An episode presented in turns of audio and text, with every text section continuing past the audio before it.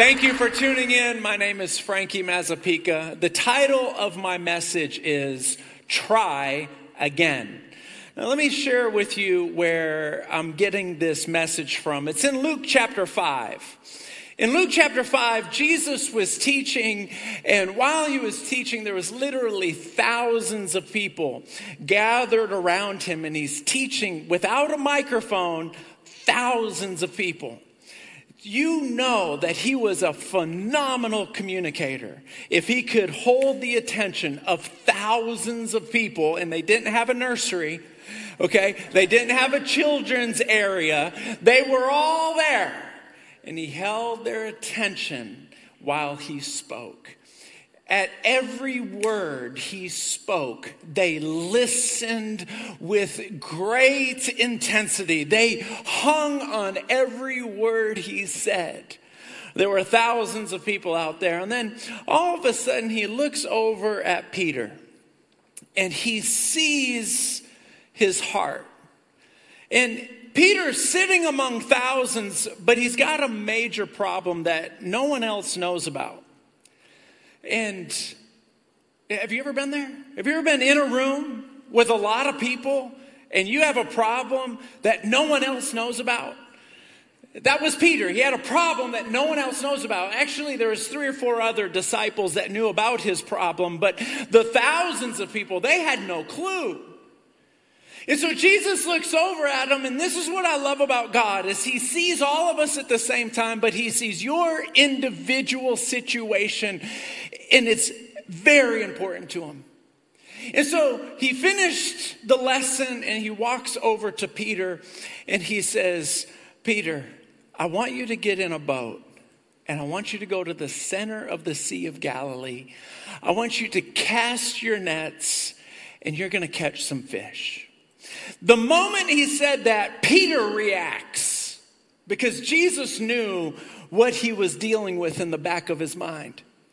Peter reacts and he says these exact words Jesus, we've been fishing all night. We've been fishing all night and we haven't caught anything. We didn't catch a bass. We didn't catch, we haven't caught a sardine. We haven't caught anything. And Jesus says, I want you to go back and try again.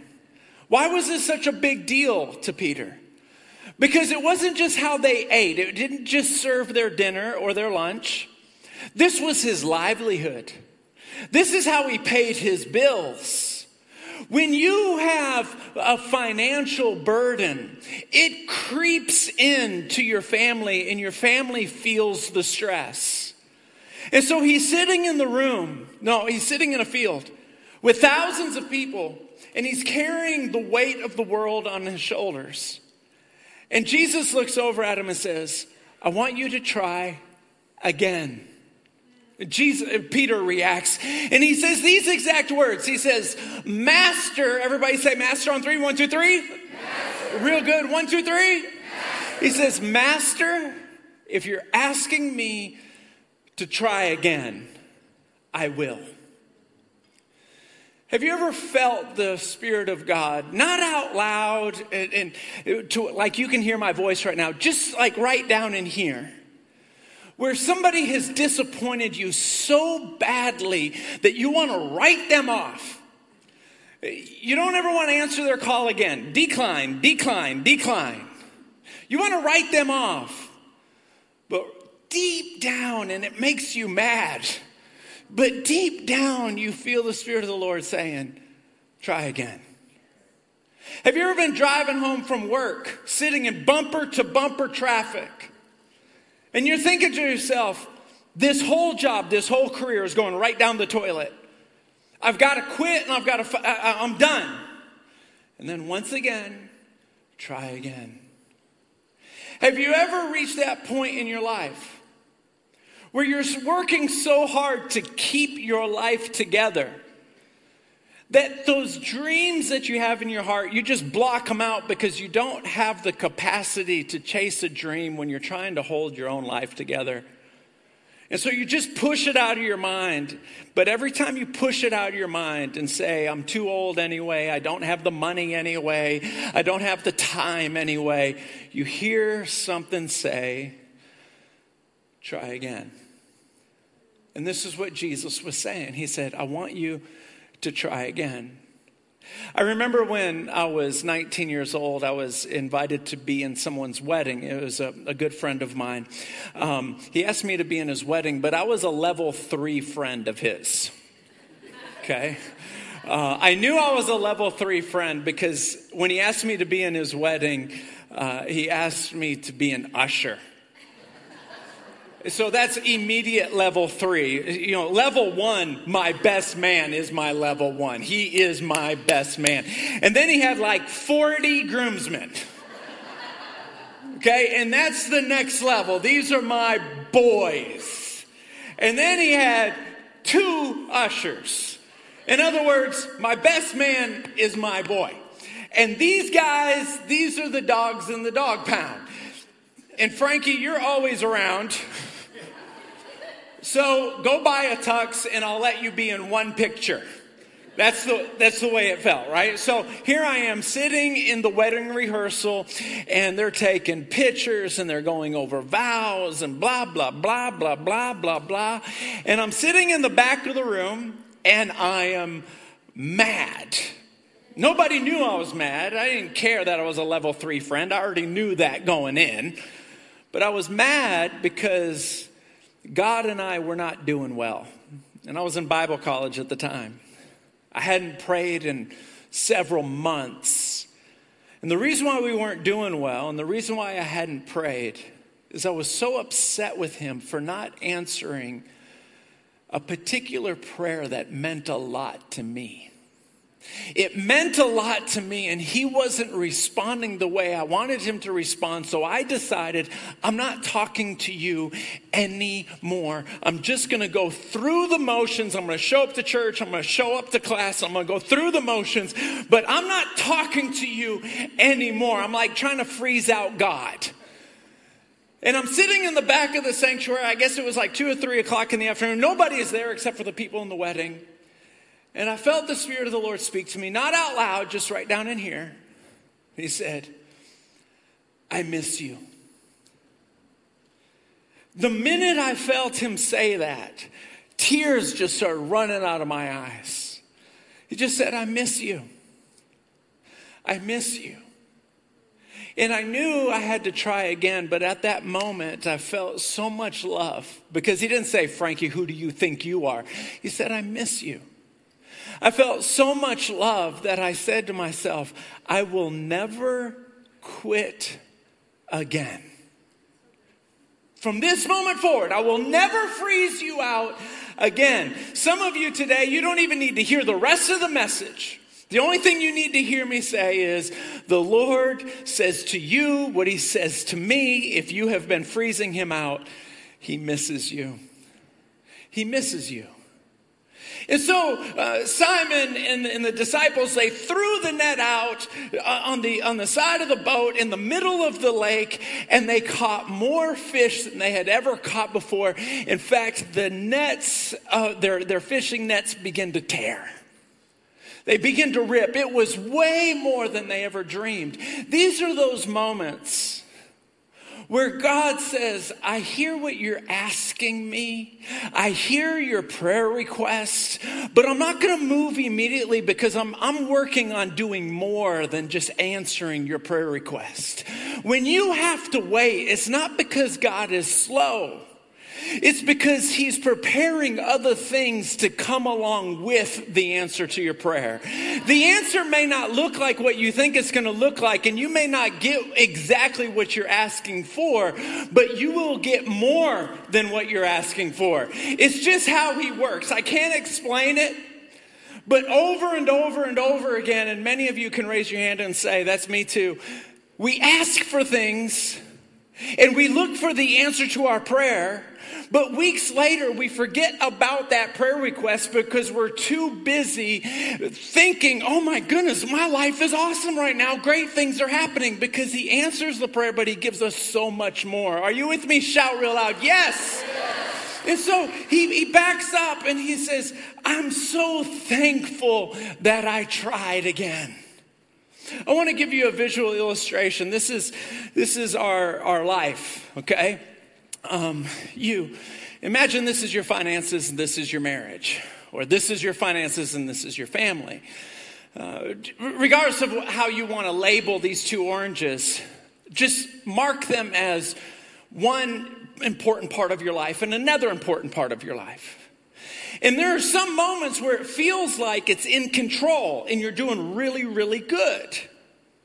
And then there's moments where it just feels like it's up in the air and you're completely out of control. And so you just sit there and you try to try to juggle it. And, and there's certain moments where it feels like you got it, and then there's certain moments where it just feels like it's floating. These are the moments where you back up and you breathe and you say, God, I'm going to trust Ephesians 3:20 where it says you're able to give me more than I'm asking for. More, even though it feels out of control, you're going to give me more than I'm asking for. They caught more than they were asking for. And so all of a sudden they back up, and, and Peter says, Oh my goodness. And he says this He goes, Lord, I'm not worthy to be in your presence. Did you hear what he called him? Lord. Earlier he called him Master. Now he's calling him Lord. What happened in the last hour and a half for his perspective to shift from master to Lord? The only thing that happened is he had an experience. An experience with God will change everything in your life. One experience. Sometimes I back up and I tell the Lord, God, I just need another experience. I just need another, I don't even care what it is, but I just need another experience. He had an experience. He was master when he went fishing, but he was Lord when he came home.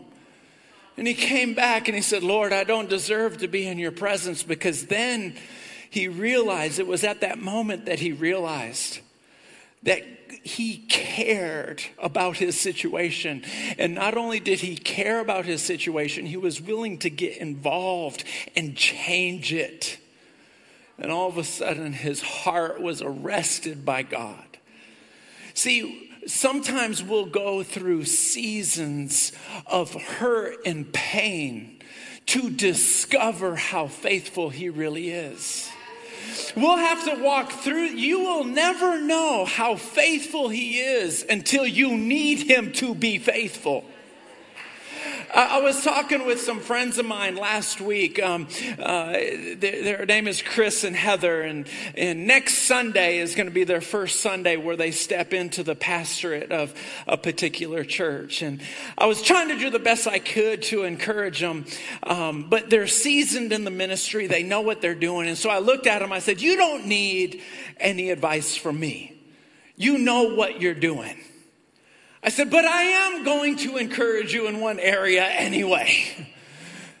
I said, lean into the gifts of the Holy Spirit. Lean into it. Lean into it. You'll think to yourself, if I lean into the Holy Spirit, I'm going to scare away the visitors. And I said, get that thought out of your mind because visitors are showing up and they're saying, Is your God real? Lean into it. Lean into it. Lean into it. And lean into healing. Lean into prophecy. And all of a sudden, the wife, Heather, she interrupted me and she goes, I already know. When the women start shaking their head, that's. That's, that's the man's cue to, you're done talking now. She goes, I already know that God does miracles. She goes, I lost my sight for three months. I was blind. I couldn't see anything for three months. I looked at the husband for confirmation because, like, seriously? And he goes, It's true. He goes, We couldn't find a doctor to give us an answer. Every doctor we talked to said, We've never seen anything like this before. For three months, she lost her sight. She comes prayer for prayer and more prayer and more prayer and more prayer and more prayer. And then all of a sudden, a problem that nobody had answers for. God heals her and she gets her sight 100% back. And so now, absolutely, absolutely. Now, you can't take someone's experience away from them. When someone has experienced the goodness of God, the greatness of God, they shift from master to Lord. They shift from, I know there's somebody out there that made the planets, to, I have a father. That, that, that experience, and sometimes you'll get dragged into a season to have an experience. And she came in, and she, when she went into that season, she came out a different person. And so her faith for miracles, her faith for healing is higher than it's ever been. If you're in one of those funky seasons where you feel the Holy Spirit saying, try again, try again, try again, come on, try again. Ta- try again with her, try again with him, try again with the business, try again. When you go into that season of trying again, you will not come out the same you will not come out the same. You will know things about the Lord that you didn't know before you went in. And so he backs up and he goes, Thank you, thank you, thank you. And then Jesus all of a sudden does something crazy. He looks at the pile of fish. He hears the celebration. Peter's throwing fish in the air like it's like it's like it, they're like they're gold coins. He's throwing fish in the air. He's got a fish in his mouth. He's swimming in the fish. He's making snow angels in the fish. He's so excited about this huge blessing that he just received. And then all of a sudden, Jesus starts walking away. And so Peter shouts, Where are you going? We're about to have the greatest fish fry in the history of mankind. Where are you going? And Jesus just starts walking off. And so now Peter has a decision to make. Am I going to sit here and enjoy the blessings, or am I going to follow his presence? Because very often you will have to make the choice to enjoy the blessing, to enjoy the season, or be willing to take another risk, to try again, to say, God, that season was awesome, and I wish I could stay in it. But I'm going to trust you again, and let's see what else you're going to do. See, sometimes the blessings of God can become intoxicating and it can distract you from the presence of God. I'll, I'll, I'll give you an example by saying this. Many years ago, there was a family in our church, and they were praying to God God, please, God, please help us with our finances. Help us with our finances. Uh, they, they believed that they were poor, and they, and they needed so much more money than what they had. So the only thing they knew to do was show up to church, worship and pray, worship and pray, worship and pray. They'd fast all the time. They wouldn't eat food. They'd fast, they'd pray, they fast, they'd pray, they fast, they pray. And then all of a sudden they got the breakthrough that they were praying for, but it was much more than what they thought. They were hoping for a breakthrough to be able to pay the bills, but the breakthrough was so great they knew, they weren't saying it out loud, but they knew. They just went from poor to rich. They knew it. And nobody was saying it out loud like we were celebrating. Yeah, they got this massive contract. It was huge. We weren't saying it out loud, we were celebrating, but we all knew you're rich. We went out to celebrate, and I'm like, you're picking up the bill. You're picking up the bill, and I'm ordering five desserts. You're picking up the bill. You're rich. He knew it, we knew it, we were all celebrating. Something very fascinating happened though. They went from being in church, you guys are already ahead of me, 47, 48 Sundays out of 52 to about 25 Sundays out of 52. They went on so many vacations that they'd show up to American Airlines and they'd go, hey, they call them by name. They knew, they, they, they knew. They went to so many resorts, so many vacations. They were, they knew them all by name. Now you tell me, you tell me, was there, were the, was their pursuit of the things of God more intense and more focused while they were in a state of need or after they were very, very wealthy. It's very risky for God to bless a person. It's very risky. Now, many of you can say, oh, well, you know, God wanted them to go on vacation. I agree. But missing that much church? Uh, you know, it's very interesting. America's view on attending church these days. It's very, very interesting. Because the, the value of being in the sanctuary of God at one point in many of their lives was really, really high. And now, well, God is everywhere. Have you noticed that? Say yes. Well, God is everywhere.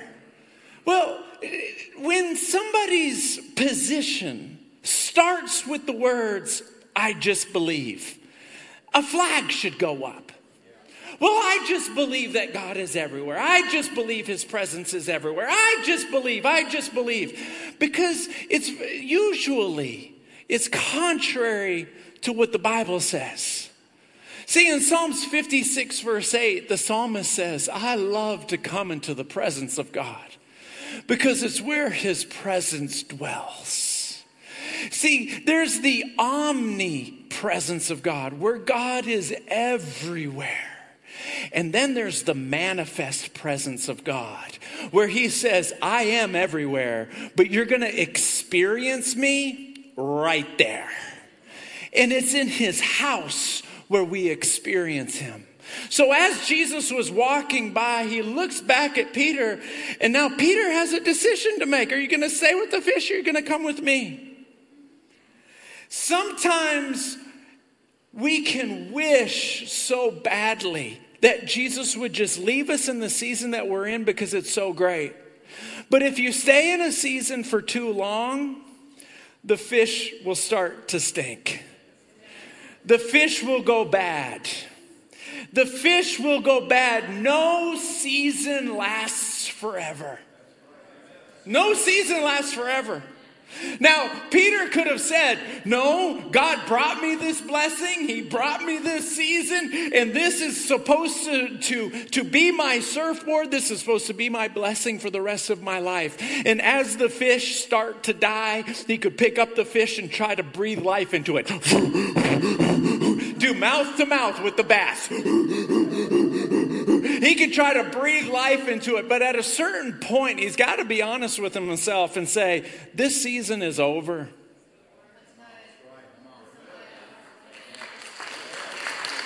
This season is over.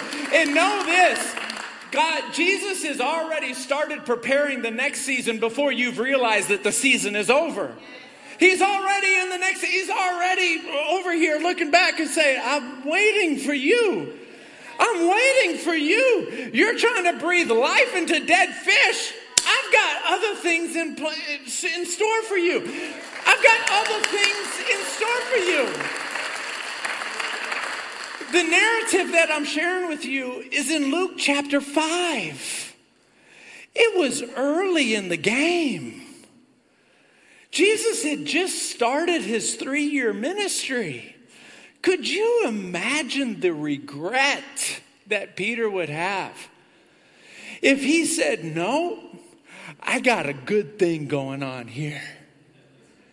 And then he gets to heaven and realizes that that was just the starting point.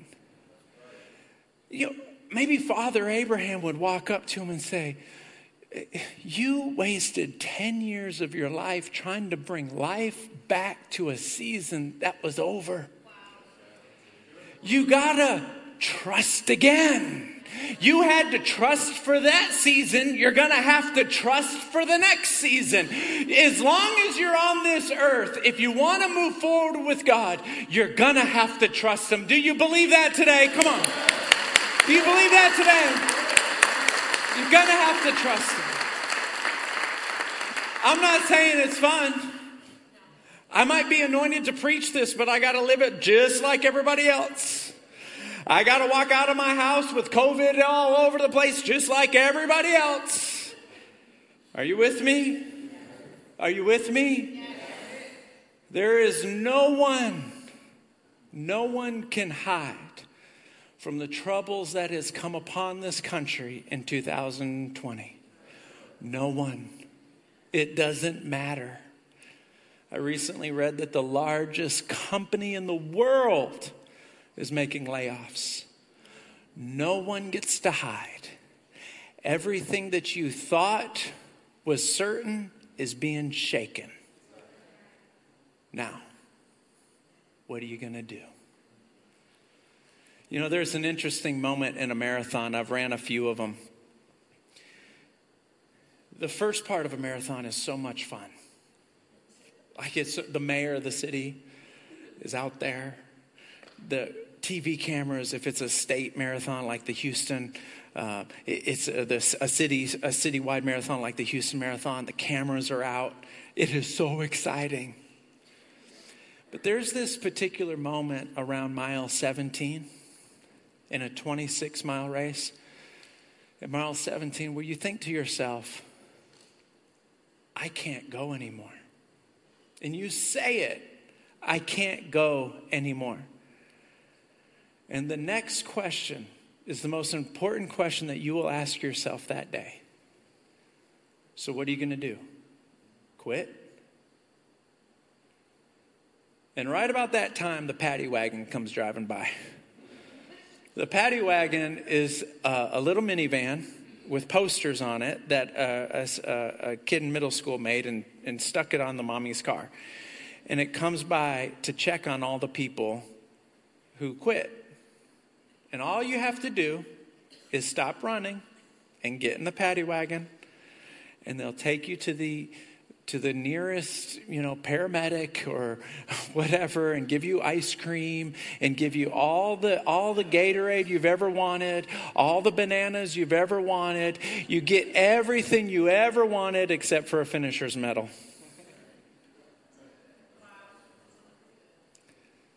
What are you going to do? Quit? The funny thing about quitting on God is you can quit without anyone else knowing.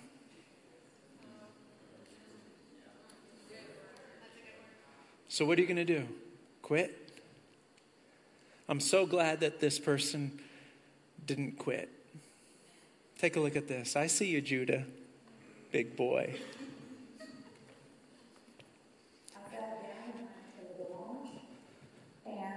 I lost balance and I how I fell is I landed on my right hand with my thumb down.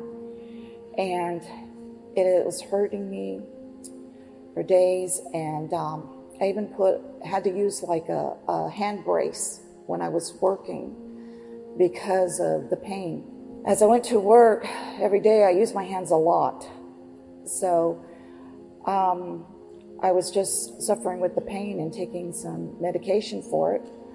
And just this last Sunday, we went to church, and um, during the end of the service, we were just praising the Lord, and Pastor Frankie had asked us, the congregation, you know, ask the Lord.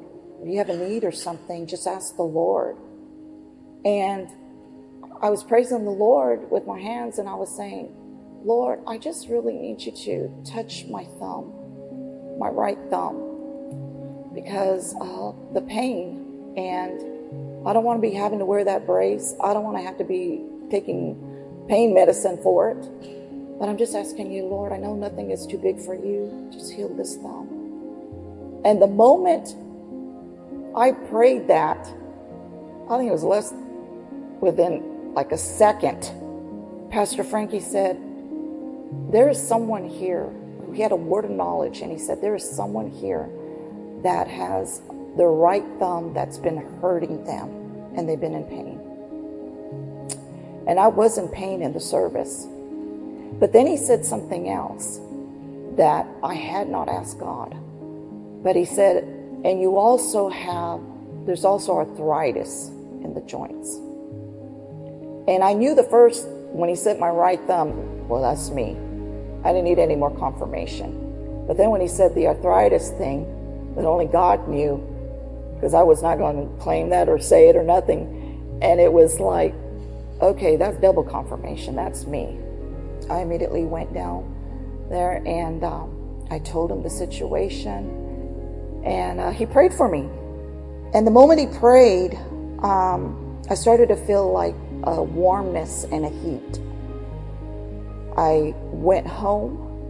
And so I went to work like doing everything that I could do that I, that I was struggling with before. I was struggling bad, not having to hold a grip and stuff. But I did everything like like nothing, and I was just praising the Lord all day long, thanking Him for it. And I just glorify God that He's so personal.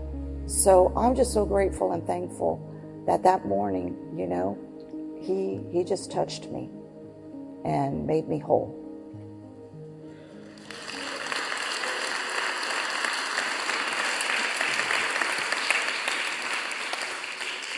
So I have I have two messages this morning. The first one is to challenge you to try again. The second one is about 10 seconds long.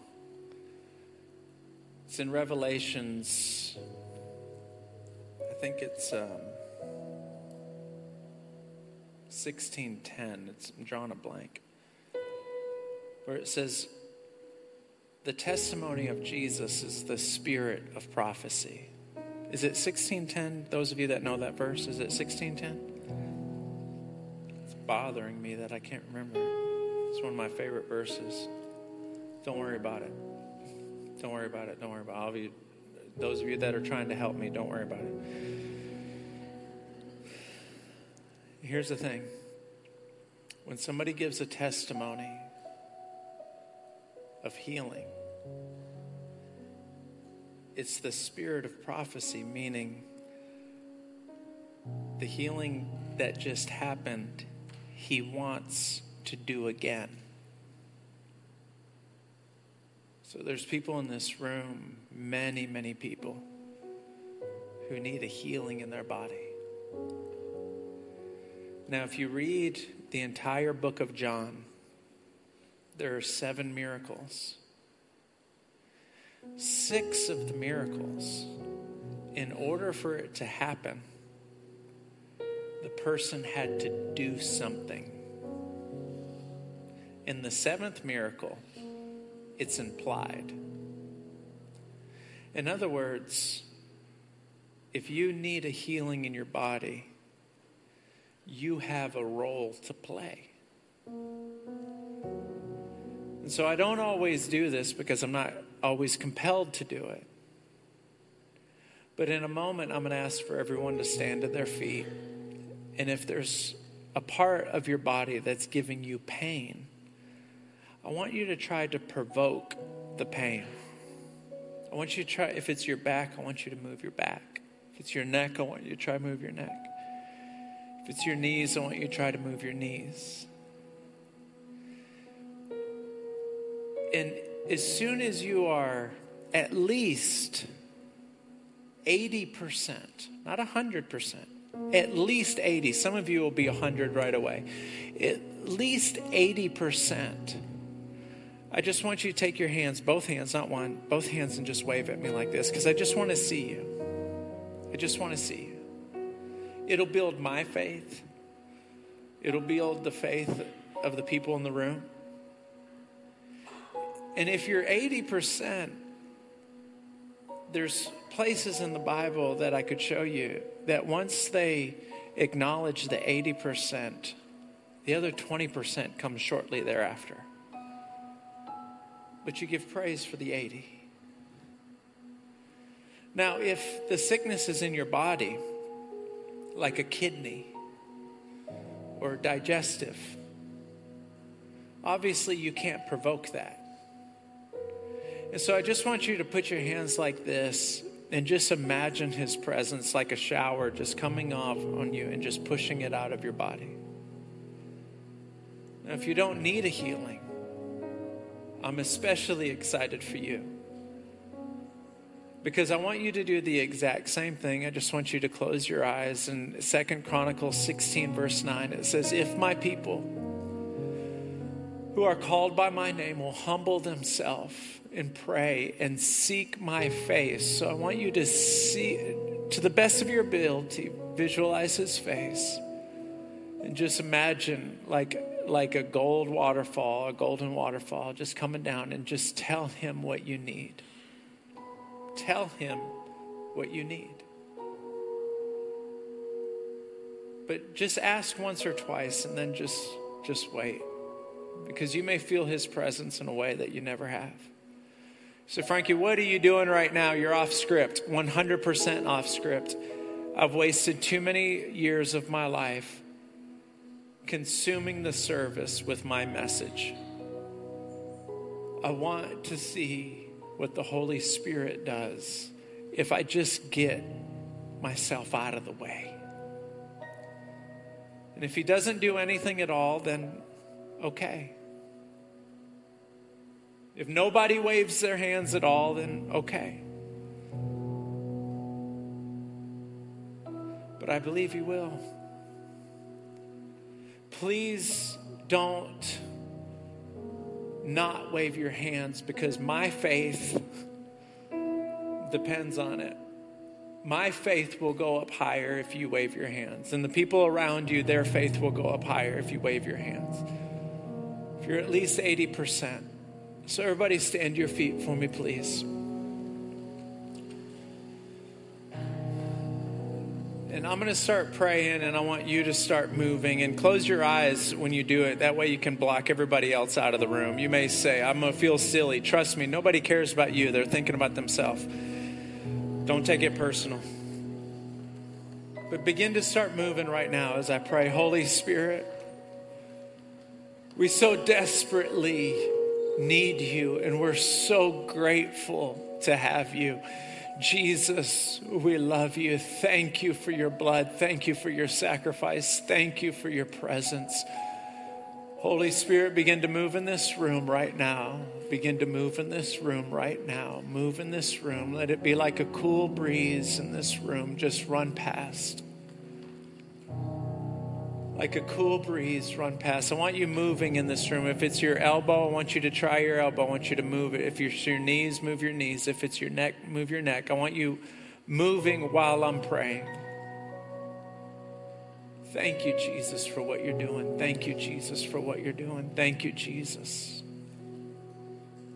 Thank you, Jesus.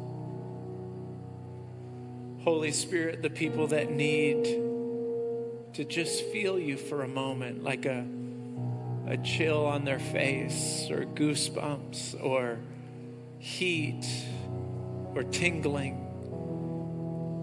Boost their faith, Father. Boost it. Touch them. Let them experience you. In Jesus' name, in Jesus' name. Keep moving, keep moving. I can always tell the faith in the room by how much movement is going on. If there's not a lot of movement, then I can tell that people are spectating and they're not participating. They're just staring at me. That's it. I see a lot more moving now. There you go. Keep moving. I see people moving their fingers. I see people moving their neck. Keep moving. Don't spectate. Nothing happens when you spectate. All right, now if you believe that you're at least 80% better, I just want you to wave both hands over your head like this. If you feel like you're 80% better, my goodness, keep waving, keep don't stop, don't stop, don't stop, and clap your hands if your hands. I either want you clapping or waving, all right? You pick one, all right? Come on, move your hands. Let me see, let me see your hands. I'm gonna count, so don't put them down.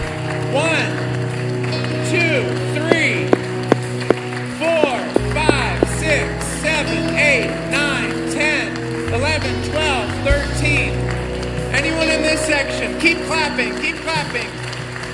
14. Come on, let's give them a standing ovation. We love you, Lord. We love you, Lord. We love you, Jesus. We love you, Jesus. Now, what I'm about to say is, is very, very important. Some of you are new to celebration, so you don't know our culture. The Bible says that we cannot touch His glory. You can't touch His glory, and I can't touch His glory. If you don't give Him glory for what He's done, you're the one touching His glory. If you don't give Him credit, you're touching His glory. If I try to take the credit because you got healed, I'm touching His glory, and I can get struck down in a moment for that. So you're responsible to give him credit, and I'm responsible to stay away from the credit. Does that make sense? So if you waved your hands, tell people about it, including us. You have no idea how much our faith goes up when we read your email. You can send it through the app or, or your computer, but you have no idea how high our faith goes. So I'm way over time. But it would be wrong of me to let anybody walk out of this room if they didn't get their life right with the Lord. So, everybody here, bow your head and close your eyes. If your heart is not right with the Lord, I want you to repeat these words after me and, and mean it, but I want everybody to say it so nobody feels awkward. Dear Jesus, I'm sorry for my sins. Will you please forgive me? I want you to be the Lord and Savior of my life. In Jesus' name, amen. I love you all. I'll see you next Sunday. Be blessed in the name of the Lord.